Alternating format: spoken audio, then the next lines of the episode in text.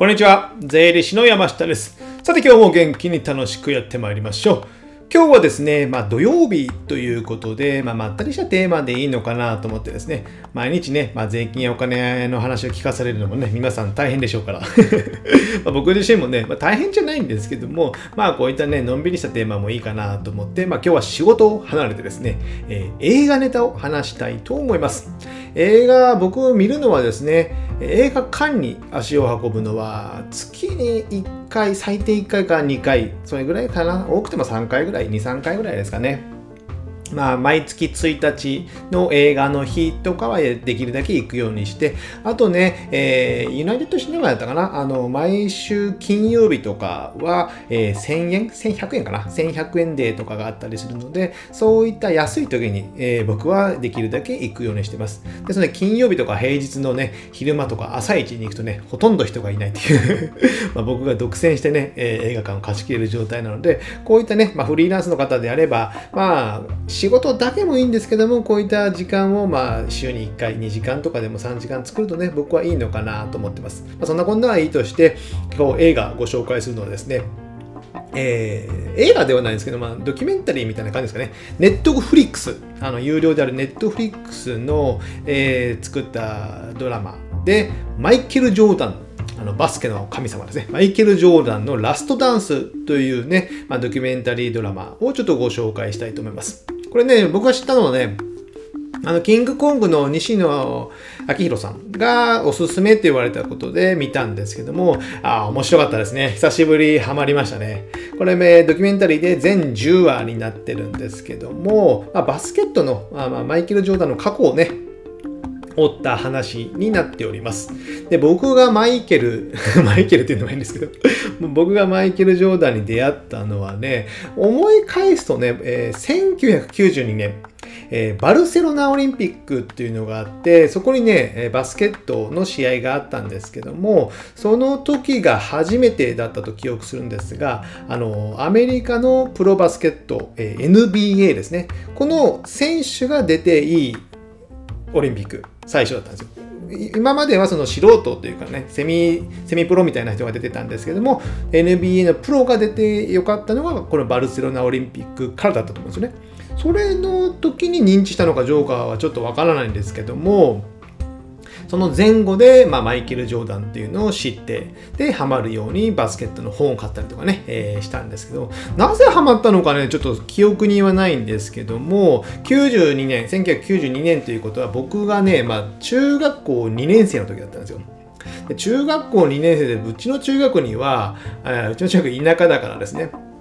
もう2クラスしかないような田舎なので、で、バスケットの、えー、クラブ、そういった部活もなかった。なので、どこでバスケットにハマったのかよくわかんないんですけども、まあ、その頃はね、92年といえば、91年間、僕が中1ぐらいの時に、あの、J リーグ、サッカーの J リーグがちょうど出てきて、まあ、プロのスポーツっていうのが、まあ、テレビでよくあってたんですかね。なので、そのバスケットやマイケル・ジョーダンをそのあたりで認知して、えー、したということですかね。で、その頃ね、僕ね、何を血迷ったかね、えー、小玉行きにメンズファッション誌とかね、読んでて その中に、まあ、スケボーとかね、スケートボードとかね、ファッション系のノリとか、えー、アメカジとかね、そういったものが出てたので、まあ、アメリカかっこいいなみたいなね、憧れみたいなの、まあ、その頃、中学時代はあったんですよね。ですので、そういったものも含んで、まあ、アメリカ、えー、バスケットとか、ジョーダンとかいうのにね、ハマったのかなとは思います。でもね、ねえー、マイケル・ジョーダンといえばね、やっぱね、エア・ジョーダン。エアージョーダンっていうのはあのバスケットシューズですよね。このエアージョーダンがやっぱかっこよくてね、えー、僕がね、買ったかどうかは定かでないんですけども、一番記憶に残ってるのはやっぱさっき言った、えー、バルセロナオリンピックの漫画、オリンピックモデルのエアージョーダン7っていうのが出たんですよね。で、さっきネットで見てみると、おお、これかっこいいな、今見てもいいなと思うぐらいで、で、欲しいなと思って見るとね、3万円ぐらいするというまあ、3万円近く買ってバスケシューズ買って履くかっていう考えるとねちょい履かないなみたいな。やっぱバスケットシューズってねあの大きいんですよね。で僕は身長そんな高くない方なんで足元が大きくなるとなんかずんくりむっくりみたいなね。バランスが悪くなるので、足元の靴っていうのはブーツ系はあんまり履かないようにしてるんですよね。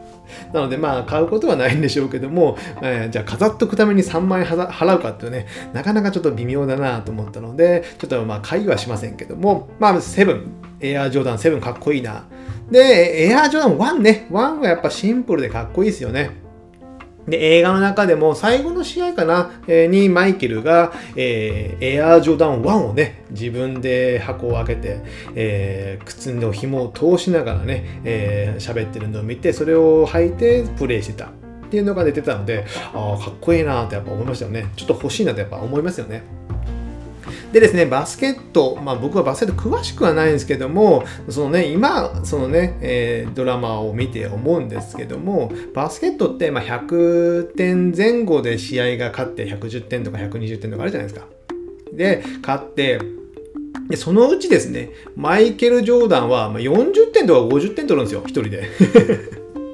すごくないですか？チームの4割5割近くを自分一人で得点するって。まあ、バスケットって何人か？5, 5人かな ?5 人ぐらいでやると思うんですけども、まあ、入れ替わり立ち替わりね、人も変わるので、まあ、10人前後ぐらいは全部でね、延べにすると出てるかと思うんですけども、そう考えてもね、4割近くを、えー、ジョーダン1人で取ると考えるとなかなかすごいですよね。僕もね、まあ、小さい小さい頃とか若かりし中学の時に見てたのはあんまり気づかなかったんですけども今思うとすごいなと思いますよね。でですね、この映画なんですけども、えー、昔の映像ね、92年とかなんで、今からだったら、まあ30年ぐらい前ってことですよね。なので、まあ荒い映像が多いんですけども、やっぱね、NBA の迫力は違いますよね。違う。あの、以前、どこがいつだったか、2019年かな、ニューヨークに行った時に、NBA のね、えチケットを買おうとね、悩んで、いろいろ探したんですけども、まあ時期とかが合わず、あの、あとね、記憶するのはね、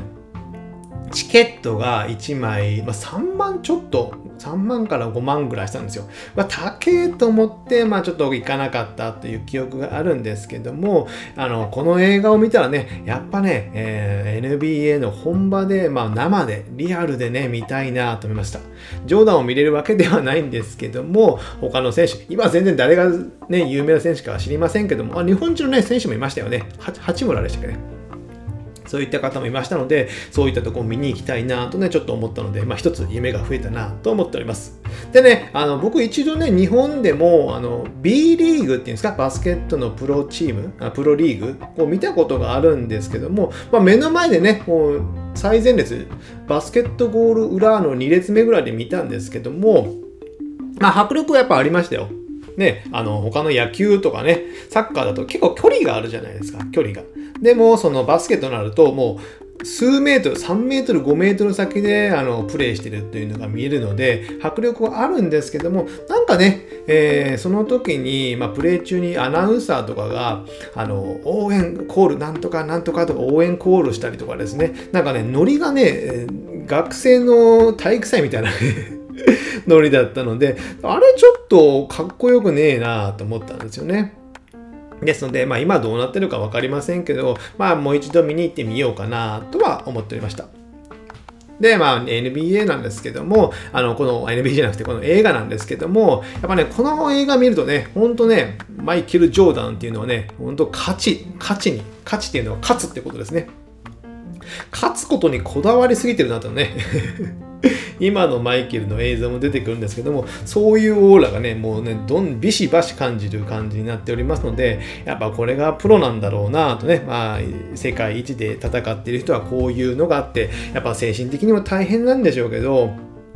やっぱその勝ちにこだわるっていうのはね、スポーツでもそうなんだろうなと思ってですね、じゃあ自分の仕事でね、勝ちにこだわるって。勝つっていうことは、まあ、勝ち負けってあんまりないと思うんですけども、まあ、真剣にやってるのかっていうのはね、やっぱね、その人の姿勢とかでわかるとは思うので、それがね、相手に伝わっているのかなというのはね、えー、ちょっと僕も反省しなきゃいけないなと思って、マイケル・ジョーダンを見て、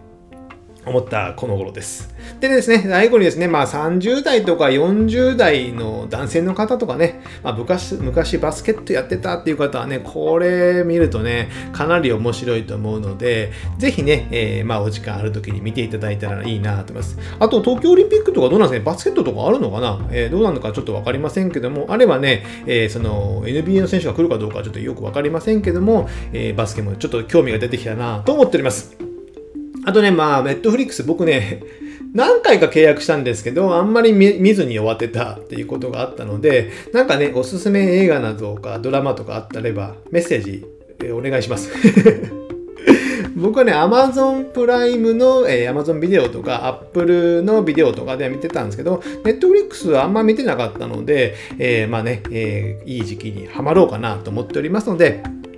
なんか皆さんおすすめがあれば教えていただけたらなと思います。じゃあ今日は土曜日っていうことでまったりした映画の話をしましたので、皆さんも映画ね、え仕事だけじゃなくて映画を楽しむ時間を作っても良いのかなと思います。じゃあ今日はこれぐらいにしたいと思います。ではまた次回お会いしましょう。さよなら。